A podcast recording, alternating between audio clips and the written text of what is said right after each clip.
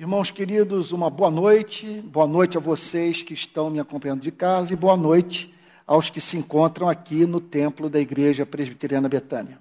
Toda segunda-feira eu tenho a honra de ocupar o púlpito da igreja que me levou a Cristo, a fim de fazer exposições bíblicas. Nessas últimas semanas, eu tenho separado do Novo Testamento aquelas passagens que são reveladoras do Evangelho, ou do espírito do Evangelho, ou que apresentam as consequências práticas da compreensão do Evangelho. Essa série é intitulada A Teologia do Evangelho. O meu propósito é nos colocar é, em contato com a mensagem central de Cristo, que é chamada de Evangelho entender o seu significado e os seus desdobramentos práticos. Então, na segunda-feira passada, eu tratei de uma passagem bíblica do Sermão da Montanha que nos apresenta o que poderíamos chamar de o espírito do Evangelho. O que eu não me canso de dizer é que existe aquilo que podemos chamar de o espírito do Evangelho, ou aquela espécie de ser humano que podemos chamar de evangélico. Não do ponto de vista da escolha pela denominação cristã feita por ele, mas do ponto de vista das suas pressuposições da sua visão de mundo e do espírito que move a sua vida. Então, há ideologias políticas que ensinam que se o seu modelo político-econômico for implantado numa sociedade, surgirá um tipo específico de ser humano, forjado pelas instituições criadas pela ideologia política. O Evangelho afirma o mesmo. Que há uma espécie de ser humano transitando por esse planeta, que vive sob o espírito do Evangelho. O que, que eu estou querendo dizer com isso? A sua mente é propensa a pensar de uma determinada maneira. Suas leituras da vida são condicionadas pelo Evangelho. Então, eu me lembro de uma pregação do grande Martin Lloyd Jones, na qual ele fala sobre a mente e o espírito da mente, o funcionamento da mente e o que move a mente a funcionar de uma determinada maneira. Então, qual é a tese dele? Que há o espírito da mente do não regenerado e o espírito da mente do que nasceu de novo. O que nasceu de novo é movido a pensar de uma forma específica, única, singular, marcada pelo seu encontro com Cristo. E a consequente assimilação da mensagem de Cristo, que é chamada de Evangelho. Então, são muitas as passagens do Novo Testamento que nos falam sobre o espírito do Evangelho. Então, às vezes, eu olho para a atitude de alguém, para um comportamento na rede social, para uma propensão a uma espécie de atitude que me força a dizer: essa pessoa não está agindo no espírito do Evangelho. Então você tem as ideias evangélicas e você tem o espírito do Evangelho, dizer, a forma cristã de viver. E essa passagem do Sermão da Montanha, Mateus capítulo 5, a partir do verso 43, é uma das que mais nos ajudam a entender o que acontece com a vida de alguém que conheceu a mensagem do Evangelho. Diz assim o texto sagrado: nós já analisamos parte dele na, na segunda-feira passada, e a minha intenção agora é encerrar a mensagem que eu não pude completar naquele dia. Então diz assim o Senhor Jesus: Vocês ouviram o que foi dito: Vocês ouviram o que o pastor botou na boca de, de Deus. Você, vocês ouviram o que lhes foi ensinado, aquilo que foi escrito, aquilo que esses pastores declararam nas redes sociais. Vocês ouviram o que essa gente botou na boca de Deus e que Deus nunca falou. Ame o seu próximo e odeie o seu inimigo. Ame o seu próximo e odeie o seu inimigo. Não há nada mais ridículo do que essa declaração. Porque eu não preciso nascer de novo para ouvi-la. Ateus, agnósticos, muçulmanos, budistas, sabe, cristãos tendem, sabe, a amar aqueles que lhes são próximos, especialmente quando aqueles que lhes são próximos são simpáticos, praticam bem, quer dizer, nos dão visibilidade ou demonstram perceber que nós existimos. Agora, ensinar alguém a odiar o inimigo, você não precisa de Bíblia para isso. Você não precisa, quer dizer, essa, é, essa é a tendência do ser humano. O, o, o nosso Senhor e Salvador Jesus Cristo veio ao mundo justamente para demover esse princípio diabólico da mente das pessoas. Ame o seu próximo e odeie o seu inimigo. Eu, porém, lhes digo: esse eu, porém, lhes digo, irmãos, é, é a chave de interpretação das Sagradas Escrituras. Nós temos que ler as Sagradas Escrituras inteiras à luz, vamos assim dizer, das ideias de Cristo, das doutrinas de Cristo, da teologia de Cristo e sob o Espírito de Cristo. Então ele diz: Eu, porém, lhes digo: amem os seus inimigos e orem pelos que perseguem vocês. Eu não vou me estender na interpretação do significado dessa declaração, uma vez que já o fiz na segunda-feira passada. Ame os seus inimigos e orem pelos que perseguem vocês. Não significa você ser tolo, ingênuo, se submeter candidamente a tratamento abusivo. Significa o seguinte: que você vai lidar de uma maneira com o seu inimigo que, ainda que no processo de defesa pessoal, você o fará de modo a que esse inimigo, mediante a sua ação ou reação, conheça Deus, conheça a teologia, se aproxime da verdade, do propósito do Criador para a sua vida. Então, amem os seus inimigos e orem pelos que perseguem vocês. Eu não sei se na segunda-feira passada eu mencionei um coach evangélico que ensinou a técnica de como você, você fazer pessoas desaparecerem da sua mente. Pessoas que você não gosta, pessoas que você não ama, pessoas que você odeia, pessoas que você considera que são adversárias da sua felicidade. Mas aqui o Senhor Jesus nos chama para praticarmos o ato de trazer à nossa memória quem nos persegue, quem está tentando destruir a nossa reputação, arruinar o nosso nome, quem vai para as redes sociais para nos desqualificar.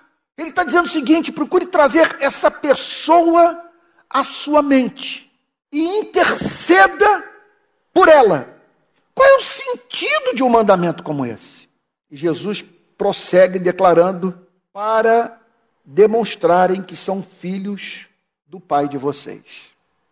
Ele está dizendo o seguinte: se vocês se comportarem assim, manifestando essa doçura em suas vidas, vocês estarão é, dando evidência de que possuem o DNA desse Deus doce, a quem eu os ensinei a chamar de Pai. Se vocês viverem assim, vocês demonstrarão que são filhos do Pai de vocês. Aqui nós nos deparamos com a alma do cristianismo. É nessa hora que eu encontro uma explicação para um fato que eu encontrei nesses 40 anos de vida cristã no mundo inteiro. Conheci cristãos na África, conheci cristãos na Ásia, conheci cristãos na Europa, nos Estados Unidos da América, e o que eu pude observar em comum entre esses autênticos cristãos foi justamente esse elemento de doçura. Ele pode ser firme, ele pode ter um espírito reformador, até mesmo revolucionário, pode ser um ativista, mas se você se aproximar dele, não se sentirá diante de uma pessoa arrogante, estúpida, boçal. Você se verá diante de alguém que o desarma em razão do seu amor. Ele não é tolo, ele não é ingênuo, ele Tal como Cristo conhece a natureza humana, ele não é romântico com relação aos seres humanos. Ele não é daquele que entra numa favela julgando que, pelos fato das pessoas serem pobres, elas são necessariamente boas.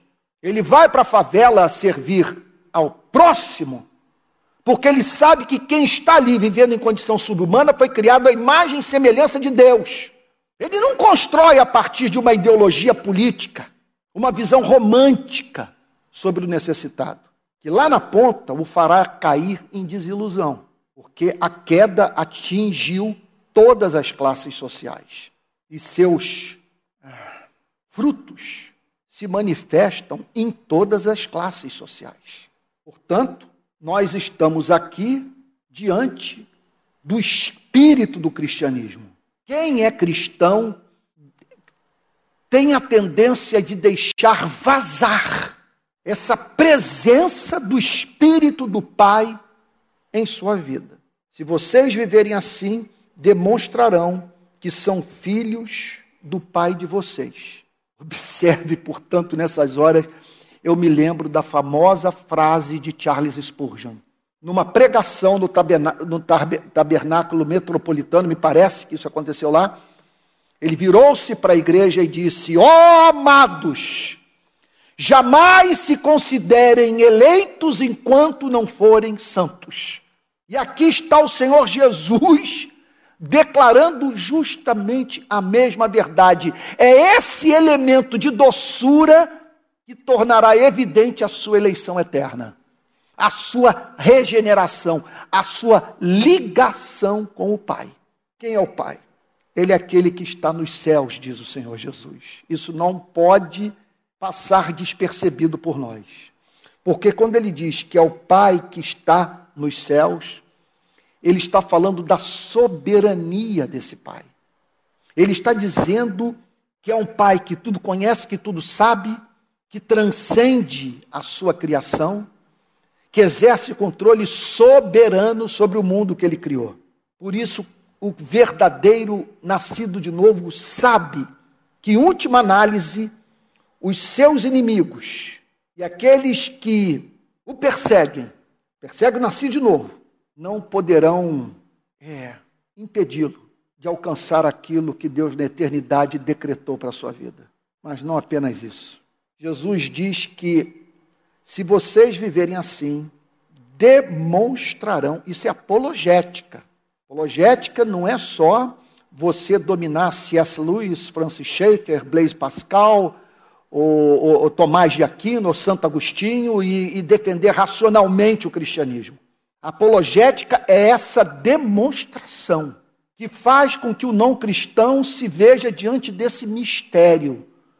Como explicar a insistência desse cristão que não é bobo, que é inteligente, que conhece a natureza humana e que, contudo, insiste em amar as pessoas. O Senhor Jesus declara: se vocês viverem assim, estarão reproduzindo um elemento dos mais encantadores das perfeições do Pai, a sua graça. O que o Senhor Jesus está dizendo é o seguinte: que nós devemos tratar essas pessoas de modo gracioso, ou seja, concedendo a elas um amor do qual elas não são dignas. Olha o que, que ele diz. Para que demonstrem, para demonstrarem, perdão, que são filhos do Pai de vocês que está nos céus. Agora, para que não fiquemos na subjetividade, para que entendamos que aspecto do caráter do Pai nós estaremos reproduzindo ao nos comportarmos dessa forma amável, perdoadora, misericordiosa, Jesus diz o seguinte: porque ele faz o seu sol nascer sobre maus e bons e vir chuva sobre justos e injustos. É um mistério. Meu Deus do céu. Meu Deus. A gente costuma falar sobre o problema do mal. Pessoas discutem o problema do mal. Essa é a questão filosófica mais presente nos debates teológicos. Se Deus é todo-poderoso e bom, como explicar a existência do mal? Mas aqui Jesus nos põe diante da existência do bem. Como explicar a existência do bem num mundo perverso como esse? Pensemos em todos os fascistas, em todos os fascínoras, em todos os ditadores, em todos os líderes sanguinários, em todos os déspotas. Todos eles só, puser, só puderam levar a cabo os seus intentos malignos, porque Deus fez com que o sol nascesse sobre suas vidas e que a chuva fosse derramada nos seus campos o que Jesus está dizendo é o seguinte: é claro que nós podemos pensar sobre outras perspectivas, sobre é, as mais distintas manifestações da bondade de Deus na vida de um ser humano. Eu, por exemplo, eu estou aqui nessa noite pregando o Evangelho porque estou bem alimentado. Eu almocei hoje. Minha mente está em funcionamento. Eu não estou sofrendo de nenhum mal, de nenhum mal crônico ou de uma dor incapacitante. Tenho roupa para poder cobrir o meu corpo. Pela infinita bondade de Deus, eu pude aprender a ler, a estudar teologia e me preparar para essa santa tarefa, entre outras incontáveis manifestações da bondade de Deus que me permitiram estar aqui no púlpito dessa igreja. Eu tive o consentimento do conselho da igreja, do pastor da igreja, fruto de uma relação de 40 anos de amizade, de respeito mútuo. Meu Deus do céu! É, quer dizer, repito, não tenho como contar as mais diferentes expressões do cuidado providencial de Deus para que eu estivesse aqui. Só que o que se aplica à minha vida, aplica-se à vida de Fidel, de, de Fidel Castro, de Benito Mussolini, pensando em Fidel Castro do ponto de vista do mal que ele causou, causou a um povo ao impedi-lo de ser livre e ao sangue que ele derramou. Então, o mesmo se aplica à vida de Benito Mussolini, à vida de Adolf Hitler. Quer dizer, há nesse momento, na nossa cidade, pessoas planejando o mal e jantando, e com a geladeira cheia e gozando de saúde, a quem podemos ou a quem atribuir essas bênçãos temporais? Segundo o Senhor Jesus, ao Pai, que faz o seu sol nascer sobre maus e bons, vir chuva sobre justos e injustos. Observe aqui que o Senhor Jesus nos apresenta uma, uma teologia que nos faz conceber Deus como um ser que reconhece que há nesse planeta pessoas que reproduzem o seu caráter e pessoas que vivem uma vida, de, vivem uma vida detestável aos seus olhos.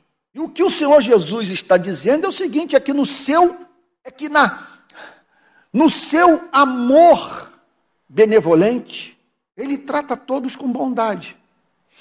Isso é um problema. O mal que o homem pratica contra o homem é fruto entre outras coisas, da decisão divina de não tornar esses infelizes que tornam a vida nesse planeta mais difícil do que já é, sabe, de não torná-lo um aborto, de não simplesmente é, é, é, é impedi-los de nascer. Ou no exato momento em que eles, eles conceberam os seus planos maquiavélicos, Deus simplesmente interromper o batimento cardíaco. E o que Jesus diz é que a graça divina é a causa dessa gente permanecer viva e usar das riquezas de Deus para a prática daquilo que é repulsivo a Deus. Isso é um problema. É o problema do bem. Como que Deus pode manter a nossa espécie? Olhe para o que está acontecendo nesse momento nas ruas de Teherã. Está acontecendo no Irã. Mulheres estão indo às ruas com seus irmãos, com seus maridos e pais, querendo se livrar de um fardo insuportável, da obrigação de cobrirem sua cabeça com véu. Elas olham para uma coisa como essa e dizem: qual é o sentido desse negócio? Ah, está no Alcorão, eu sei, mas eu não vejo propósito algum numa norma como essa. E a perseguição está sendo implacável a fim de que elas voltem para casa e não lutem pelos seus direitos. Olhem para o que está acontecendo na Rússia. O povo indo para a rua, se recusando a embarcar no devaneio de Vladimir Putin. E a mesma opressão estatal encontrada no Irã. Abro um parênteses para dizer o seguinte: calvinista não apoia regime totalitário, não apoia ditadura de direita e de esquerda, porque calvinista não confia no homem. Nós sabemos que o homem é um ser com uma natureza de bode, tendente ao mal. E aqui está o Senhor Jesus declarando isso. Que há entre nós a presença dessa gente perversa. Ele diz aqui: maus, injustos isso é impressionante, gente. A conexão das ideias, a associação dos pensamentos, das doutrinas, nos colocam diante de problemas intelectuais seríssimos. Ele fala aqui de maus injustos. Esses maus e injustos são justamente os nossos inimigos e aqueles que nos perseguem. Deus do céu!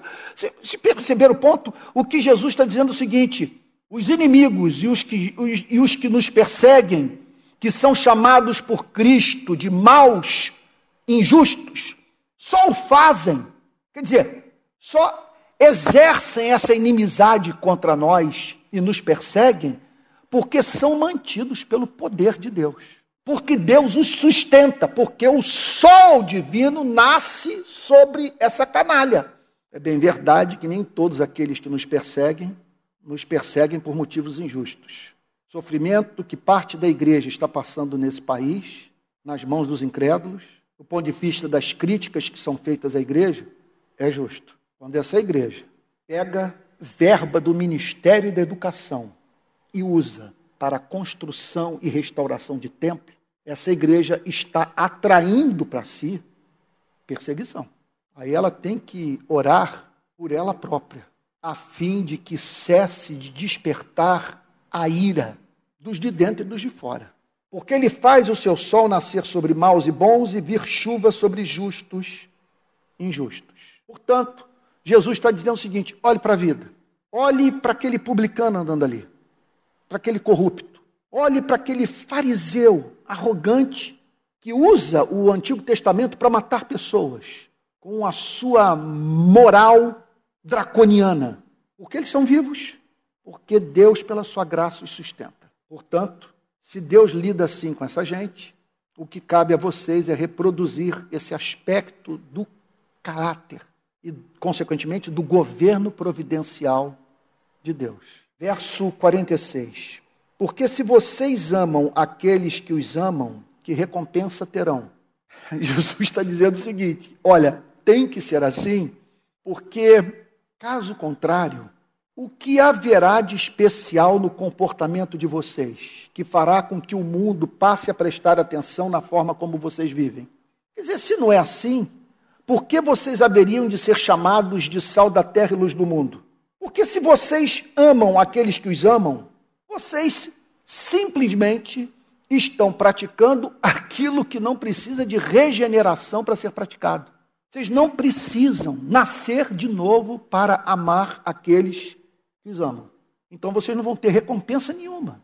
Se a vida de vocês é a pura e simples reprodução daquilo que está presente no coração de todo ser humano, exceto os portadores de psicopatologias graves, sociopatas, que é uma fração ínfima da sociedade. Mas amar aqueles que amam a vocês, sabe, isso é característica do ser criado à imagem e semelhança de Deus.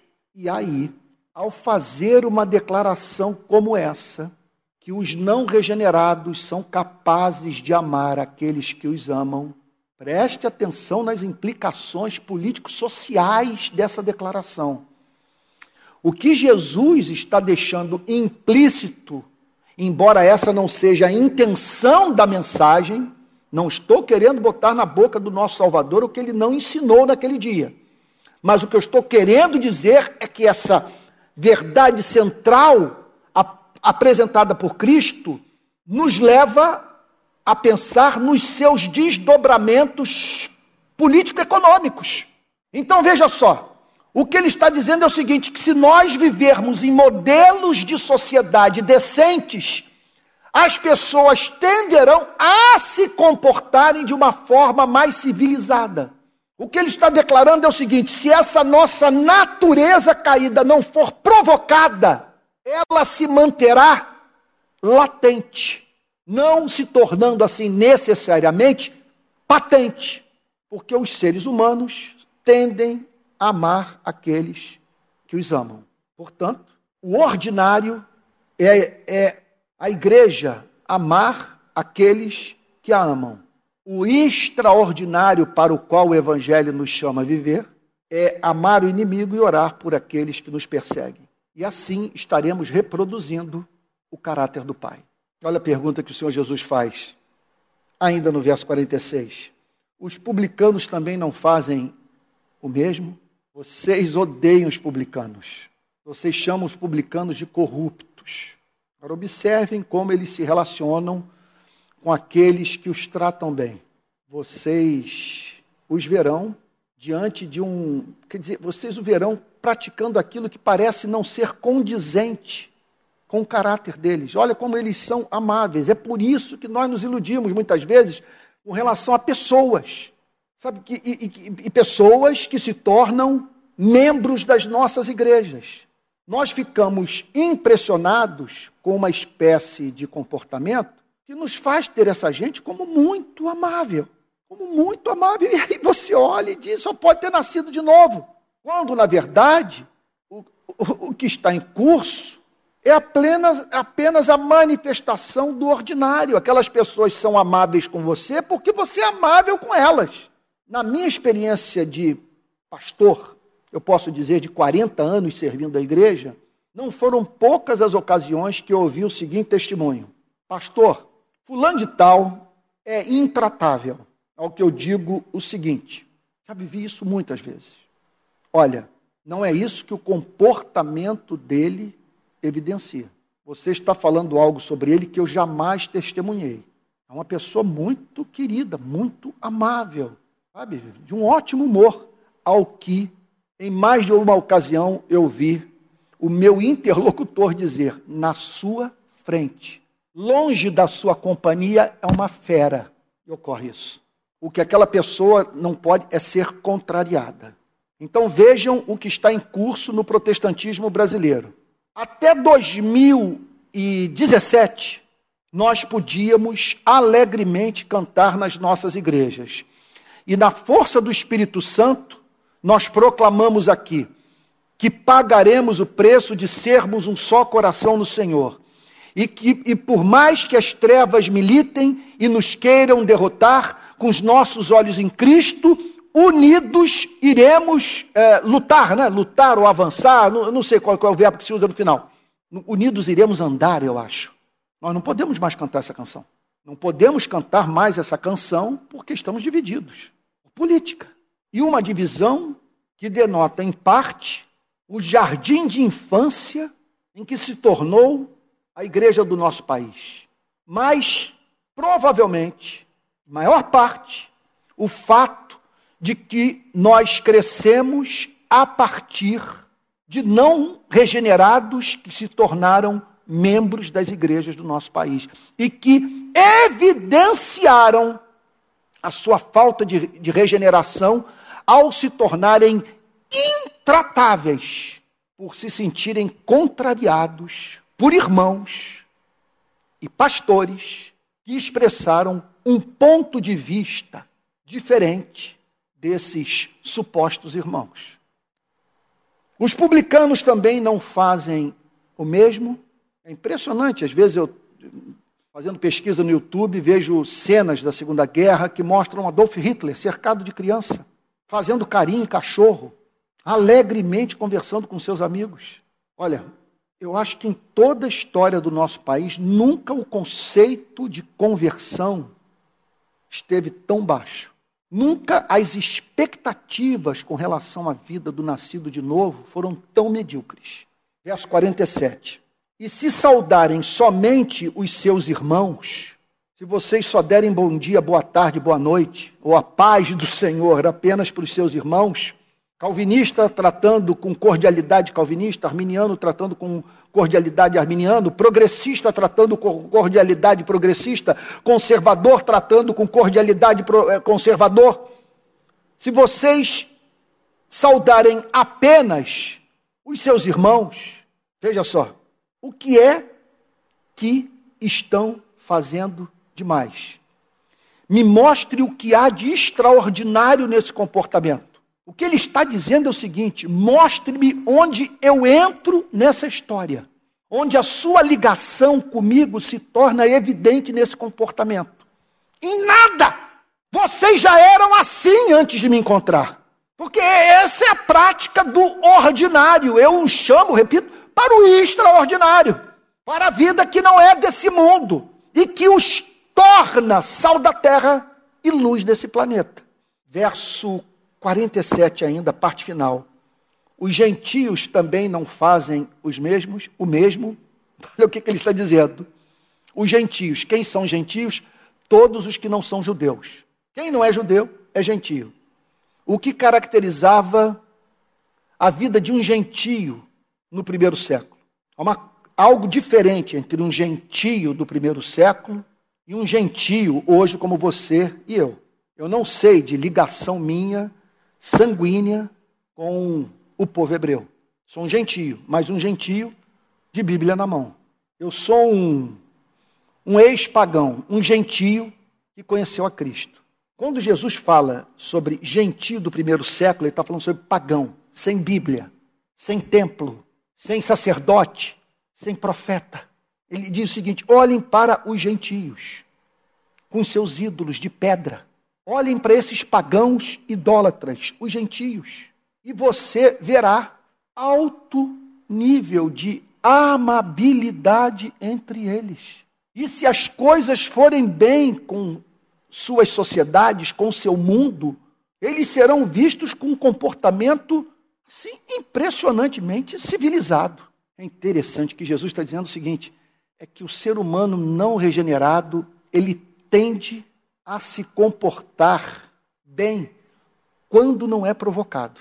Eu tenho dito a exaustão que quando os calvinistas brasileiros importam para o Brasil o discurso do protestantismo conservador americano, da lei e ordem, dizendo que o Estado tem que encarcerar em massa, que o Estado tem que se armar, que o Estado tem que ser duro, que o, o, o, o, ser humano só conhece a linguagem da espada, esses calvinistas estão lendo Calvino pela metade. Eles não estão interpretando corretamente a doutrina da incapacidade total do homem. Que há uma tendência do Estado não precisar desembanhar a espada quando seus cidadãos estão bem alimentados têm acesso a emprego, não sofrem violação de direito. Por isso que, quando eleva-se o desemprego, a escassez, a quantidade de pessoas vivendo no pauperismo numa dada sociedade, o Estado policial terá que progressivamente se tornar mais forte, a fim de dar conta dos distúrbios que são inerentes a infelicidade humana.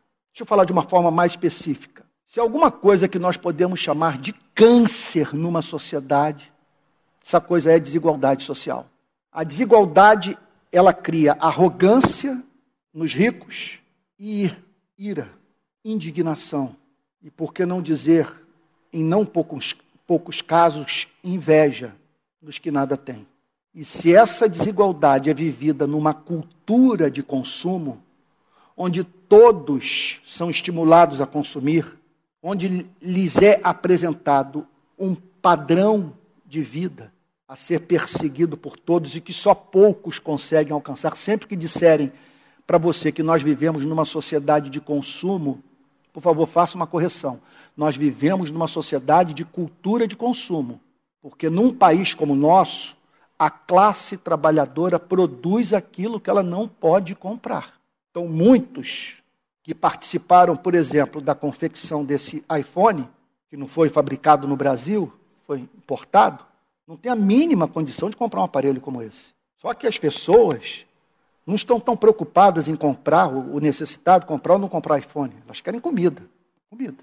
Então, aqui, o que Jesus está declarando aqui é, veja só, é uma, é uma afirmação profundamente sociológica, que nos ajuda a entender a dinâmica da vida em sociedade. Os gentios também não fazem o mesmo. Aí, olha o paradoxo. Os gentios também não fazem os mesmos, o, não fazem o, o, o mesmo. O que, é que os gentios fazem? Tratam bem aqueles que os tratam bem, saúdam os seus conterrâneos, seus compatriotas. Pois bem, olhem para o nosso país. Se vocês forem no domingo à noite por um município como de São Gonçalo, por volta de seis, sete horas, ficarão impressionados com a quantidade de gente andando com Bíblia na mão. Você vê numa mesma rua dezenas de templos, dezenas de templos evangélicos. Contudo, a segurança pública no Japão não evangelizado é melhor do que no estado do Rio, tão hiper evangelizado. Os morros cheios de igrejas. Nós podemos dizer que nós vivemos no estado evangelizado no qual vivem milhões de evangélicos. E, contudo, a região metropolitana do Rio de Janeiro está entre as mais violentas do planeta. Enquanto que você pode andar no Japão, em que para se encontrar um templo evangélico você tem que trabalhar duro, tem que procurar no Google, você pode andar pelas ruas sem medo de ser assaltado. Eu me lembro do período que eu morei em Paris, para encontrar templo evangélico é uma batalha em Paris. Mas eu me recordo, voltando de noite para casa, para o lugar onde eu estava morando, sem nenhum problema, assim, quanto à minha segurança. Portugal, que não está vivendo um avivamento, esses dias eu perguntei para um policial na cidade do Porto, por que, que eu posso andar com a minha câmera aqui, a câmera de fotografar, uma câmera boa, sabe? Qualquer horário do dia, sem medo de ser assaltado. Ele me deu cinco respostas. Uma delas é porque nós não estamos vivendo uma crise econômica. Nossa cultura mudou e a nossa polícia é bem remunerada. A quarta resposta é porque aqui o tráfico não é violento. Não há guerra às drogas em Portugal, como existe no nosso país. Então, Jesus conclui o pensamento dizendo o seguinte: portanto, olha o espírito do evangelho. Interessante que eu acabei derivando para um assunto que não é a mensagem central de Cristo. Só que essa mensagem central de Cristo nos leva a fazer algumas aplicações práticas para outros campos da vida. Portanto, veja que como a mensagem de Cristo leva o espírito do evangelho para a vida como um todo. Verso 48, e aqui termina. Portanto, sejam perfeitos. O que, que ele está dizendo? Participem da beleza de Deus. Manifestem o amor simétrico de Deus. Sejam perfeitos como é perfeito o Pai de vocês.